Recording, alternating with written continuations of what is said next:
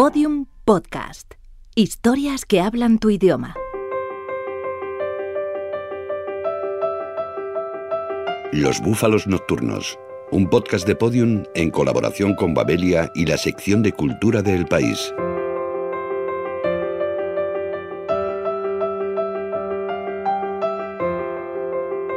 Soy Ferran Caballero y acabo de publicar el libro Maquiavelo para el siglo XXI en la editorial Ariel.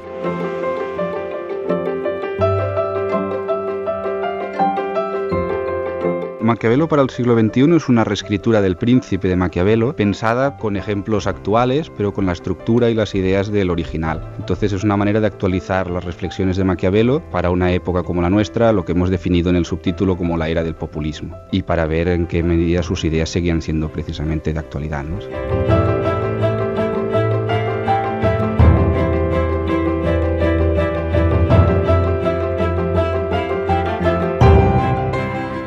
No estamos en Florencia ni vivimos en el siglo XVI. Nuestra forma de gobierno es muy diferente. El poder no lo ostenta un monarca, sino los representantes legítimamente escogidos por el pueblo. Y sin embargo, las enseñanzas de Maquiavelo, recogidas en su obra más famosa, El Príncipe, siguen influyendo en la política casi 500 años después.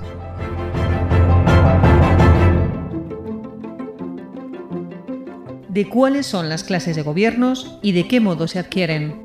Todos los estados, todos los gobiernos conocidos por el hombre han sido y son o democracias o dictaduras. Los gobiernos democráticos son o heredados, en los que el partido del gobierno se ha mantenido en él durante varias legislaturas, o nuevos, los nuevos o son totalmente nuevos, como lo fue el de Syriza en Grecia o el de Carmena en Madrid, o son coaliciones como el gobierno de Barcelona, del nuevo partido de Ada Colau con los viejos socialistas, o la gran coalición alemana entre la CDU de Angela Merkel y el SPD. Los gobiernos que así se consiguen o están acostumbrados a funcionar bajo un único partido o están acostumbrados a cambiar a menudo de gobierno, y se ganan por errores de los demás, o por aciertos propios, o por fortuna, o por virtud.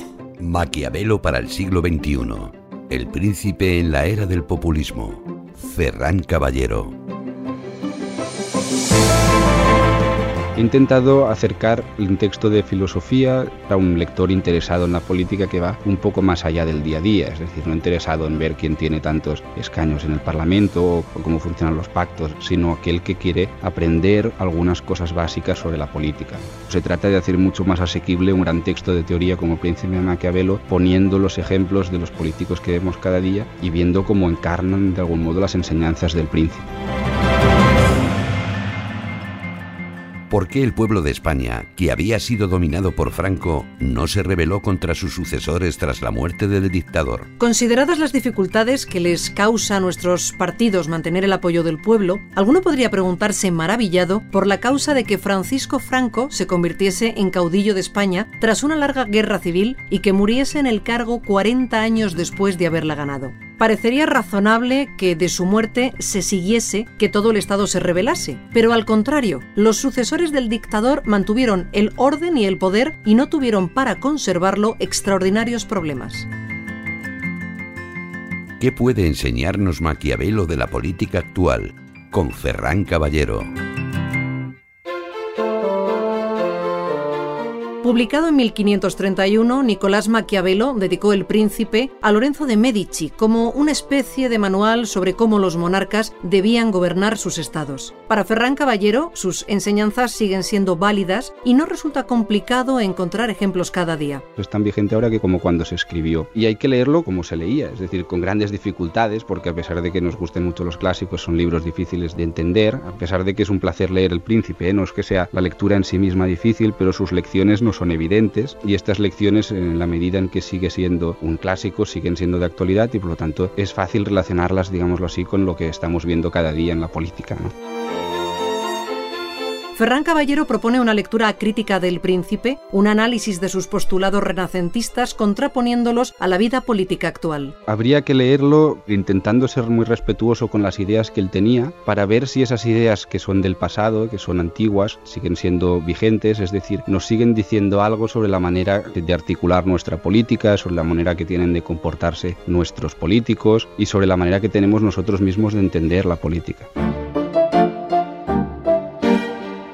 Me pregunta usted si este gobierno no se siente responsable. ¿Y el suyo, señoría? No, señoría. Nosotros seremos responsables de estos diez meses, pero este agujero de la crisis ni se genera ni se arregla en diez meses. Maquiavelo, según Caballero, nos recuerda conceptos y principios que tendemos a olvidar cuando hablamos de intentar mejorar la política. En este sentido, el autor del Príncipe es un gran realista. Porque también pone límite a nuestra capacidad de soñar, digamos. ¿no? Nos recuerda algunas cosas que son de difícil aceptación, que son difíciles de considerar como positivas de la política y a la vez esto limita nuestra capacidad de innovar y nuestra capacidad de mejorar. Pero la esperanza de Maquiavelo es que un buen conocimiento sobre la realidad de las cosas nos sirva para hacerlas mejor no para construir castillos, digámoslo así, en el aire, sino para mejorar la realidad de los asuntos políticos. La influencia del autor florentino ha sido enorme su nombre ha dado lugar al adjetivo maquiavélico, entendido como alguien que actúa con astucia para conseguir sus propósitos. El maquiavelismo se resume bien en esta frase que solemos decir, que es que el fin justifica los medios. Lo que pasa es que Maquiavelo era un patriota también. Eso quiere decir que es un fin muy determinado el que justifica los medios, que es el fin que vendría a ser la razón de Estado, la libertad y la integridad de su ciudad en esa época. En este sentido, el maquiavelismo sería esto, el ser astuto, el hacer un uso interesado de la verdad, el ser capaz de poner nuestros propios valores morales de lado, pero siempre con el fin que sería la preservación del Estado y la razón de Estado, por tanto.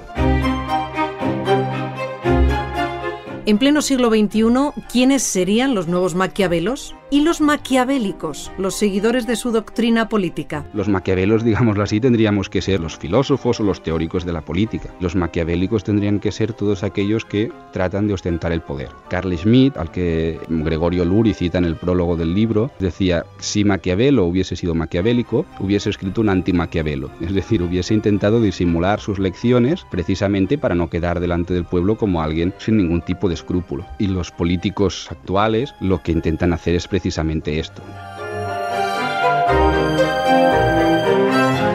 Y yo quiero ser la presidenta que le dé seguridad a los andaluces, que le dé estabilidad para que se cree empleo y que ponga a Andalucía en el sitio que merece. Eso es lo que quiero a partir del próximo día 22 de marzo.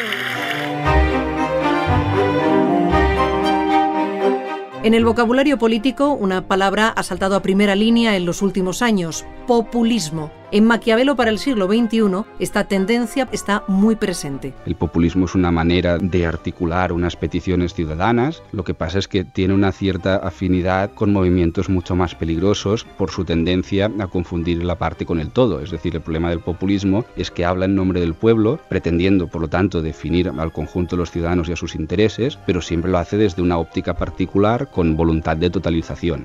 En este sentido, el mal sería tomarse esta retórica en serio y llevarla a las últimas consecuencias, apartando de la reflexión política a todos aquellos que no sean de los nuestros. En El Príncipe, Maquiavelo habla de la generosidad de los gobernantes contraponiéndola a la mezquindad.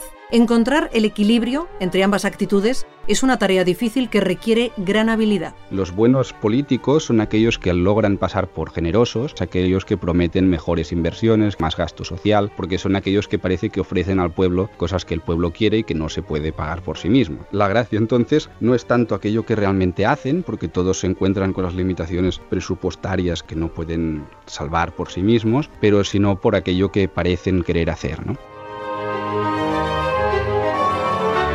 Creo que todos estamos de acuerdo en que Pablo juega un papel fundamental y que es muy difícil explicar eh, cómo hemos llegado hasta aquí sin la inteligencia, sin el esfuerzo de Pablo o de Pablo Iglesias.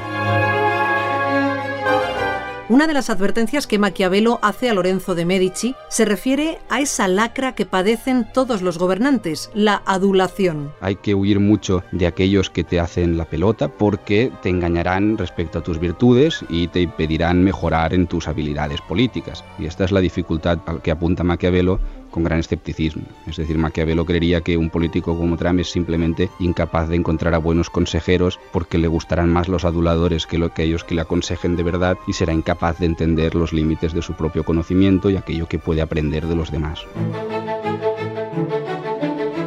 El uso del miedo o de la crueldad por parte del gobernante es otra de las lecciones del autor renacentista que recoge Ferran Caballero. Para este, políticos como Ada Colau o Pablo Iglesias han hecho un uso muy hábil de estas prácticas. Pero el uso que hace Pablo Iglesias y Ada Colau de la crueldad no es una crítica necesariamente, porque Maquiavelo está aconsejando que se haga un uso de la crueldad. La crítica sería si esta crueldad solo sirviese a sus propios intereses, porque no serviría al fin del interés del Estado, o no sirviese para fundar alguna realidad mejor. ¿no? Dice Maquiavelo, la única crueldad que se puede justificar es precisamente la crueldad que sirve para fundar comunidad o para mejorar el Estado. Aquella que no sirve para ese fin es criticable. El ser y el parecer, lo justo y lo necesario, la estrategia política, la moral, la verdad y la mentira las enseñanzas de Maquiavelo siguen siendo válidas hoy día como en el Cinquecento. Maquiavelo para el siglo XXI es una excelente oportunidad para descubrirlo. Cuando un político decimos que tiene que hacer un uso particular de la verdad, no solo que tenga que mentir, sino que tiene que persuadir. Y persuadir quiere decir presentar siempre una parte de la verdad y ocultar otra parte de la verdad, ¿no? Presentar siempre la parte que más te conviene. Siempre mostramos una parte de la verdad y eso es tan engañoso como mentir directamente. Yo destapé la trama Gürtel. Sí, sí, sí, ustedes pueden... Señorías, por favor. Yo me opuse a que una parcela en Majadahonda se vendiera a menos de la mitad de su valor.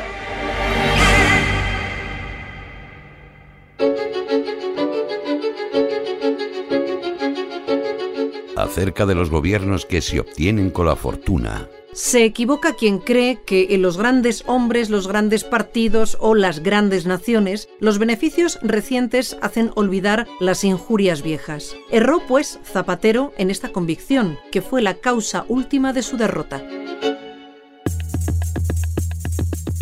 Le damos la bienvenida a Biblioterapia.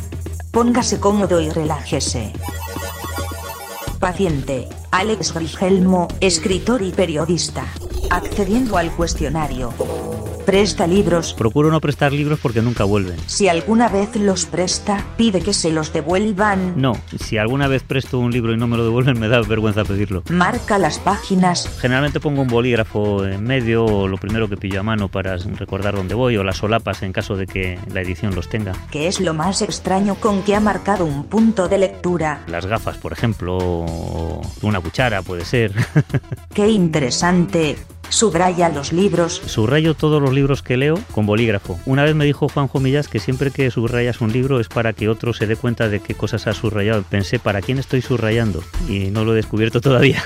¿Prefiere el silencio para leer? No puedo leer en silencio, no puedo hacer nada en silencio. Siempre necesito que haya algún ruido, una radio, un televisor, eh, gente en la casa. Estoy educado desde muy joven en las redacciones de los periódicos que siempre son ruidosas y me gusta concentrarme con ruido. ¿Lee las dedicatorias? Sí, me interesa Dice algo del alma de quien escribe. ¿Qué libro tiene en la mesita de noche? Tengo un libro de Fontana Rosa, que está todavía por empezar. Fin del cuestionario. Señor Grigelmo, es usted un príncipe. Yo puedo ser su Maquiavelo y escribirle unos consejos. Piénselo.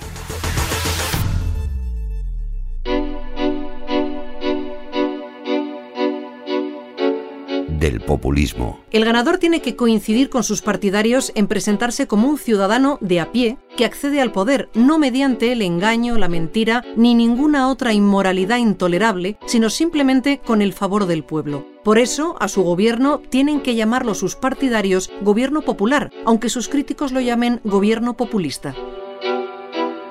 Ajo Blanco vuelve a los kioscos con Pepe Rivas, fundador de Ajo Blanco, Daniel Gascón, director de Letras Libres, y Guillermo Busutil, director de Mercurio.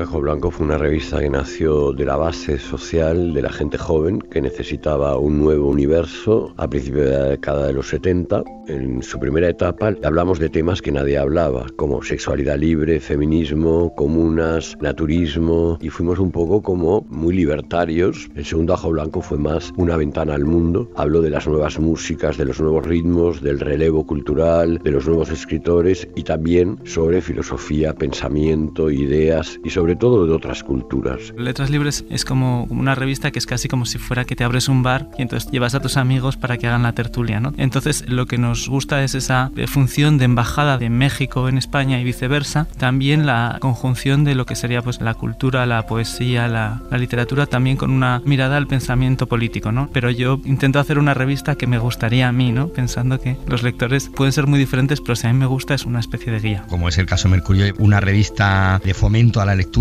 y que tenga tanto una mirada literaria a otras disciplinas, como puede ser la ciencia, la música, la pintura, el deporte, y al mismo tiempo que sea un relato literario, ¿no? En la manera de que la gente que escribe en los dosieres que abren la revista pues tenga ese pulso literario, toquemos el tema que toquemos.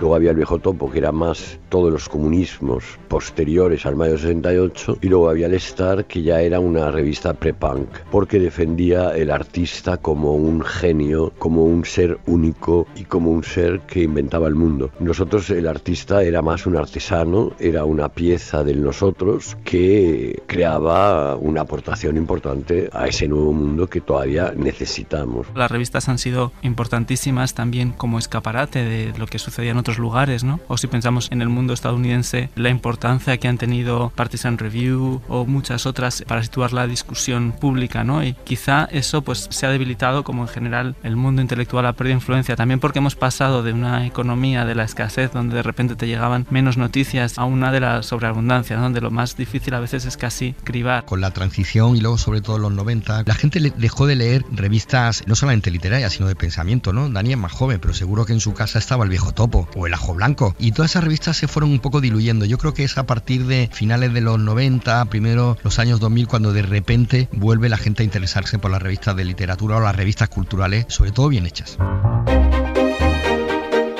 Blanco revuelve porque es un momento que hay que abrir una cuña otra vez a la libertad de abajo arriba. Creo que la cultura española se ha gastado, se ha convertido eh, la cultura en una competición de índices de audiencia. Por eso el kiosco está en crisis. No están en crisis por internet, están en crisis porque lo han hecho mal. Hemos tenido 1.350 mecenas, quiere decir que hay mucho interés. Nosotros no vamos a aceptar publicidad porque no queremos ser un soporte publicitario y porque consideramos que la ideología actual es la que maneja el marketing. Esa es la gran ideología del siglo XXI y no puede ser. Letras Libres es una revista independiente, pues se vende en librerías, se vende en kioscos, luego también tenemos suscriptores, tanto en, en, la edición española como en la edición mexicana, y luego tenemos también unos patrocinios que han sido muy leales y que son muy importantes, ¿no? Entonces tenemos esas tres patas, ¿no? Mercurio es una apuesta de Planeta, de la Fundación Lara de Sevilla y en especial de su directora, de Ana Gavín, es decir, que en ese sentido el hecho de que sea una revista gratuita con un respaldo económico que nos permite lanzar a nivel nacional 25.000 ejemplares mensuales, pues te da cierta tranquilidad. Es verdad que también tenemos que tocar el campo publicitario porque es muy costoso hacer Mercurio y más con la tirada que hacemos.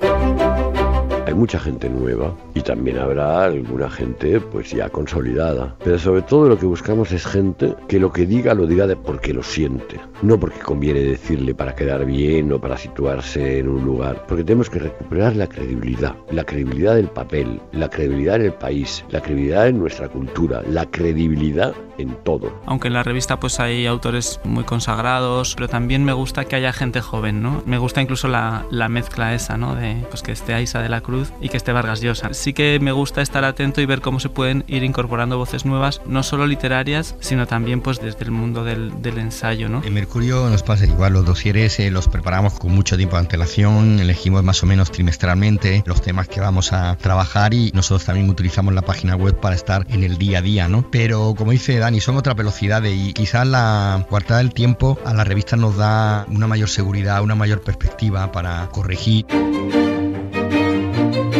La gente joven ha venido a Blanco de una forma asombrosa, estamos sorprendidos. Hay una parte que es el Ajo Joven, que son como 7 8 personas que vienen todas las tardes y aportan todo su conocimiento y además montan conciertos, festivales, encuentros, festivales de cine. Bueno, yo creo que hay muchas maneras de hacerlo atractivo, ¿no? Y también sabiendo que es minoritario. Tú sabes que tiene que ser lo menos minoritario posible, pero tampoco tienes que dejar de ser tú para perseguir a alguien que no sabes si tú le vas a gustar, ¿no? Entonces yo pienso en, en la gente que me lee y que le gusta gusta y quiero seguir gustándoles a ellos, ¿no? Todo lo que pueda ganar, sí, pero para mí es muy importante no alienar a la gente pues, que nos ha estado leyendo. Hombre, y luego el futuro es multimedia, eso está claro. Todo nos encamina a esa conjunción de imagen, sonido, de podcast. Es decir, que más pronto que tarde tendremos todos que derivar hacia ese nuevo soporte multicultural y multiexpresivo, ¿no? Para fomentar la lectura tienes que despertar las ganas de leer antes de haber leído, porque te tienes que sentar. Y hoy en día con los móviles, con los ordenadores, con las pantallas y con todo, realmente tú sabes dónde has leído la noticia última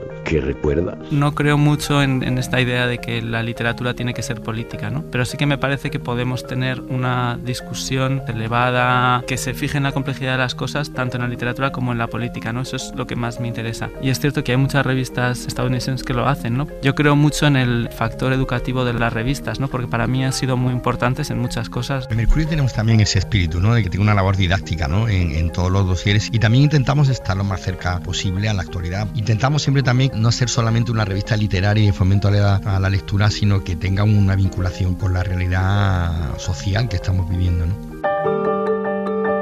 Saldremos cuando tengamos algo que decir, probablemente trimestral, cuatrimestral, en papel, pero en cambio la web funcionará permanentemente y en las redes sociales también. Depende de lo que la gente quiera, de lo que la gente nos pida. Internet te posibilita esto, esto es lo nuevo. Nosotros tenemos la revista mensual, que es lo que trabajas, vas pensando con más tiempo, sabes que no puedes saltar a la noticia, ¿no? Vas trabajando como quizá un poco más a, a largo plazo y eso tiene sus encantos también, ¿no? También luego sabes que muchas cosas de la actualidad pueden servir de guía, pero no pueden estar, no puedes, no puedes cubrir tantos libros como un diario porque tienes menos espacio. ¿no? En Mercurio nos pasa igual, los dosieres eh, los preparamos con mucho tiempo de antelación, elegimos más o menos trimestralmente los temas que vamos a trabajar y nosotros también utilizamos la página web para estar en el día a día, ¿no? Pero como dice Dani, son otras velocidades y quizás la cuartada del tiempo a la revista nos da una mayor seguridad, una mayor perspectiva para corregir estamos muy fraccionados y cada colectivo que está dentro de este fraccionamiento se cree que el mundo es lo que se ve desde este colectivo y no conecta con otras realidades, no hay debate real. Por supuesto los políticos están podridos, están fuera de la realidad. Creo que la calle está muy viva y por eso una revista es necesaria que más que crítica sea una respuesta desde la calle a la calle.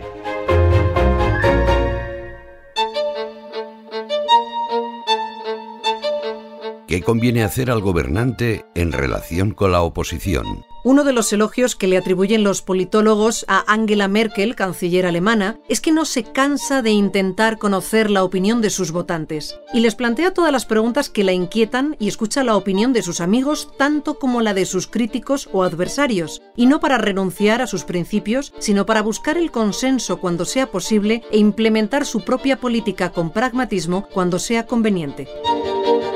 Cinco notas sobre Toscanini con Pablo L. Rodríguez.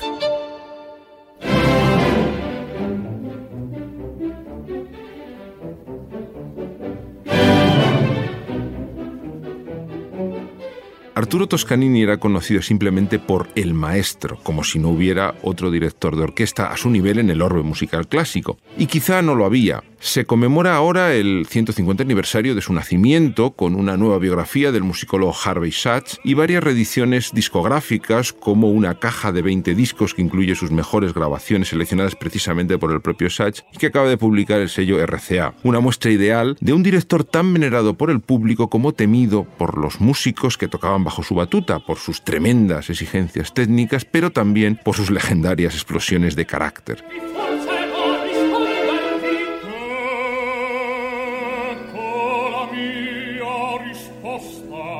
Excepcional precisión, sentido melódico e intensidad expresiva son sus señas de identidad. Podemos comprobarlo en esta legendaria grabación de Falstaff de Verdi realizada en 1951 para la radio y reeditada en la referida caja de RCA. Escuchándola uno tiene la curiosa sensación de haber asistido a una función de esta ópera. La figura de Toscanini se suele explicar por oposición a la de Wilhelm Furtwängler. Se dice que el director italiano era más melódico y el alemán más armónico, que el primero dirigía versiones más rápidas y el segundo más lentas, que Toscanini era un músico objetivo y Furtwängler subjetivo, uno mediterráneo y el otro teutón. En realidad, ambos directores pertenecían no solo a generaciones distintas, sino a tradiciones interpretativas completamente diferentes. Toscanini pertenecía a la tradición italiana del maestro concertatore, que se remonta a Gaspare Spontini y que se caracterizaba por una fanática búsqueda de la precisión unida a un control absoluto de la orquesta. Toscanini lograba siempre la máxima implicación de sus músicos y ejercía un férreo control sobre ellos. Para ello, solía montar unas broncas ciertamente antológicas.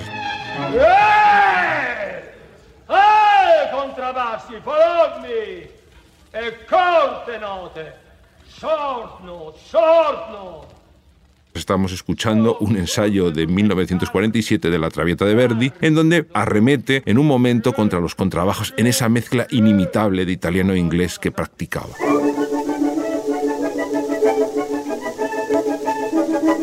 Como director de orquesta, Toscanini nació en realidad en 1886. Fue en Río de Janeiro. Era uno de los violonchelistas de una orquesta de ópera itinerante y tuvo que sustituir in extremis una indisposición del director de orquesta en una función de Aida de Verdi. Era su oportunidad y el éxito fue memorable. La difusión italiana de ese suceso brasileño le granjeó la posibilidad de iniciar una carrera como director operístico en Turín, donde estrenó la Bohème de Puccini. Tenía ideas propias que contribuyeron a cambiar la forma de escuchar ópera en un teatro. Por ejemplo, exigía mayor respeto hacia la parte orquestal, prohibía a los cantantes alterar la partitura o repetir las arias populares y obligaba a apagar las luces de la platea durante la representación.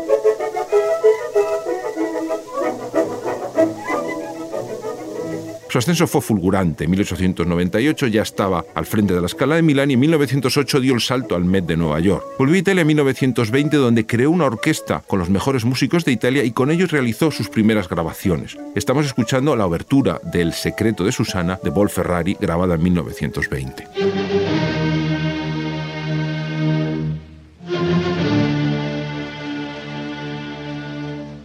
Quizá la mayor innovación de Toscanini como director fue su capacidad para aplicar las características de la tradición italiana al repertorio sinfónico alemán, hacer sonar una sinfonía con la precisión e intensidad de una ópera. De hecho, a partir de 1926 se convirtió en un reputado director sinfónico en Nueva York y en 1937 la National Broadcasting Corporation, NBC, creó una orquesta para él con sede en el estudio 8 del Rockefeller Center. Fue el periodo más estable y mejor documentado de su carrera, y donde encontramos interpretaciones tan impresionantes como esta quinta de Beethoven, del 8 de mayo de 1945 con la que se celebró la victoria aliada en la Segunda Guerra Mundial. Recordemos que el tema de la quinta de Beethoven, pa, pa, pa, corto, corto, corto, largo, se correspondía en Morse con la V de victoria.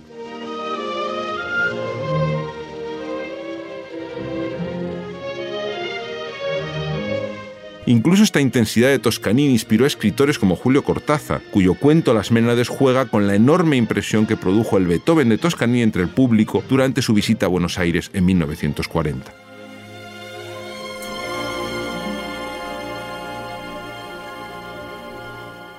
El 4 de abril de 1954, Toscanini dirigió su último concierto en el Carnegie Hall de Nueva York. El evento se ha conservado en sonido estéreo e incluye el famoso lapso de memoria que padeció durante el concierto. Él, que había preferido siempre tener la partitura en la cabeza que la cabeza en la partitura, se quedó en blanco por unos segundos durante la bacanal del Tannhäuser de Wagner.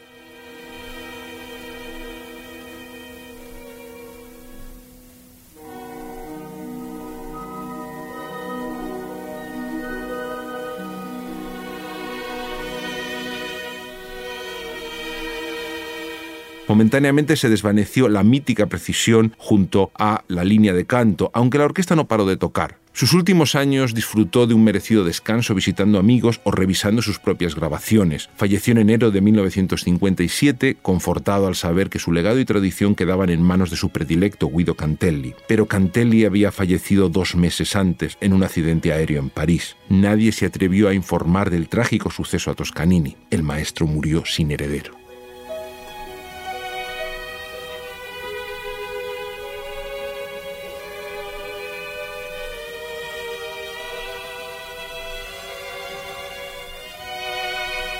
Lo que conviene al gobernante para ser estimado. No hay cosa que haga estimar tanto a un gobernante como las grandes empresas y convertirse en fuente de ejemplos extraordinarios. En nuestra época tenemos a Barack Obama. De él incluso se ha llegado a decir que era el primer presidente de una nueva era porque llegó al gobierno con la promesa de cambiar radicalmente la manera de hacer y entender la política americana y mundial. Y cuando se consideran sus hechos se suele decir que todos son muy grandes y no pocos incluso extraordinarios. Exposición Julio Verne, Los límites de la imaginación, en el Centro Niemeyer de Avilés, con la comisaria María Santoyo.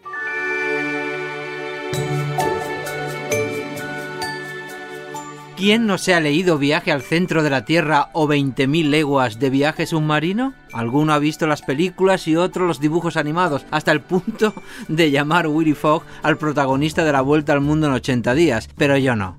Yo hasta me sé de carrerilla los países por los que el bueno de Filias atravesó el planeta en su viaje. ¡Toma ya! Por eso me he plantado en el centro Niemeyer de Avilés para ver la expo sobre Julio Verne. Que nadie se crea que mi afición por el autor francés me va a desviar de los canapés, que esto está lleno de croissant y brioche. Me agencio unos cuantos y me presento a Mademoiselle María Santoyo, comisaria de la muestra, para compartir con ella mi pasión por Monsieur Jules, o como le conocemos aquí, Don Julio. Quisimos rendir homenaje al autor francés, que es eh, uno de los autores universales más conocidos, el segundo más traducido después de Shakespeare. Pero bueno, es un homenaje particular. Nosotros lo que queríamos sobre todo era abordar sus territorios imaginados, cómo la imaginación linda con la realidad, su realidad contemporánea, los avances que hubo en esa época, que fue una época de muchísimo progreso, y cómo eso linda también con lo imposible o con cuestiones que no iban a suceder hasta mucho tiempo después. Verne es asombroso. Escribió alrededor de 90 novelas y 20 relatos cortos en los que supo combinar la aventura y la divulgación científica. Esa fascinación es la que los comisarios María Santoyo y Miguel Ángel Delgado han tratado de reflejar. Lo que hemos querido en esta exposición es recrear esa fascinación, sobre todo con todos aquellos territorios que imaginó, con todo lo que nosotros evocamos cuando nos viene Julio Verne a la cabeza, ¿no? que es el viaje, eh, surcar los mares, surcar los cielos, vivir aventuras, ir al centro de la Tierra, volar a la Luna, ¿no? son cosas que todavía a día de hoy son muy elocuentes.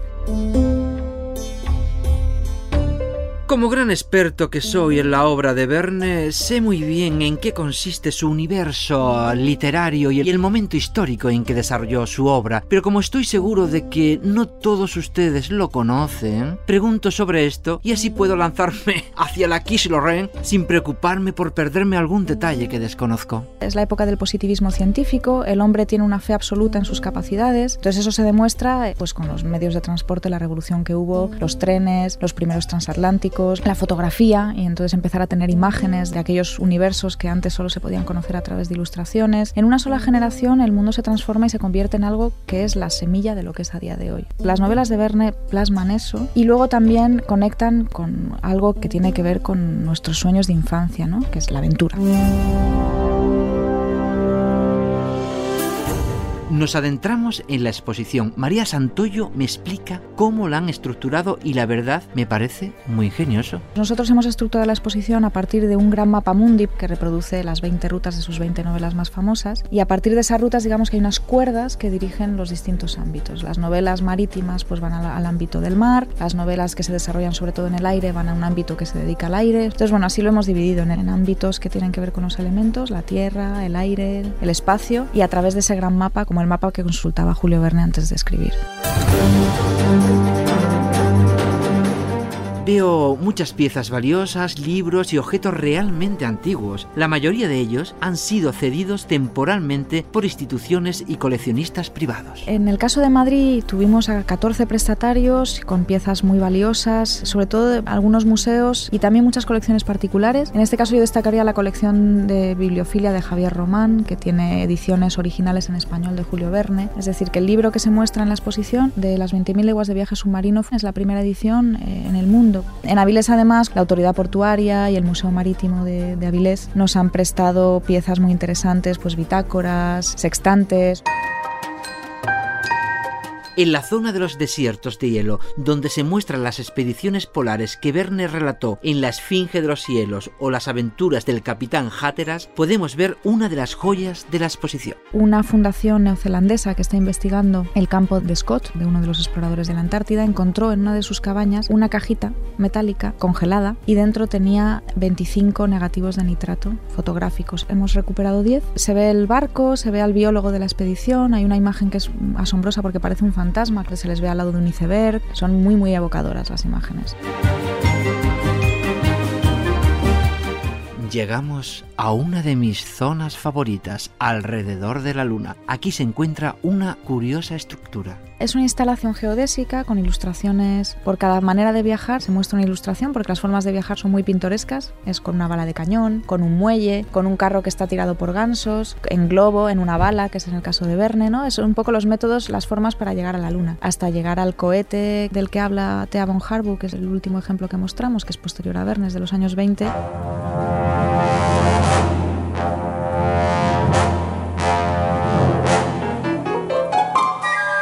De la Tierra a la Luna y alrededor de la Luna son las dos novelas donde Julio Verne muestra la fascinación humana por nuestro satélite. En la muestra dan fe de ese interés ancestral por ella. Lo que estamos es recreando, por un lado, el ambiente en relación con la Luna, ¿no? como elemento cultural a través de carteles de época, carteles populares. Bueno, son carteles donde se ve el ambiente que había en relación a la obsesión que había en esa época por viajar a la Luna. Obras de teatro, piezas musicales, cabaret, atracciones en, en ferias. Y luego también hemos hecho una pieza original de unas videoartistas de, de Studio donde se recrea ese viaje a la luna protagonizado por una mujer a día de hoy.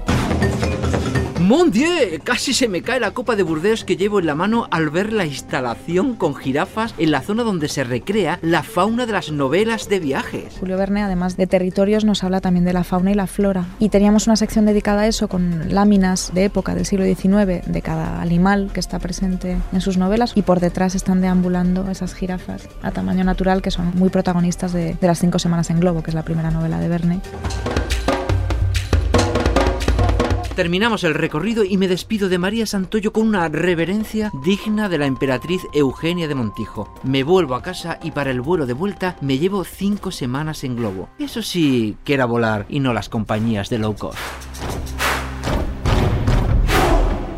El ejercicio del poder es una tarea alambicada, llena de recovecos morales y ambigüedades de todo tipo. El príncipe de Maquiavelo enseñó a los gobernantes a deslizarse por ellas. Maquiavelo para el siglo XXI nos recuerda que no hemos cambiado apenas. En el fondo somos conscientes de que nos parecemos mucho a la gente de otras épocas, ¿no? Y esto es lo que hace, por ejemplo, que el vocabulario de Maquiavelo sea fácilmente adaptable, porque en realidad está describiendo la misma realidad que vemos cada día con nuestros ojos. Hay gente que se sorprende de coger el príncipe y decir, ostras, sigue siendo de actualidad, pero es que esa es la gracia del libro, ¿no? Que es de actualidad porque es verdad, y la verdad sigue siendo la misma.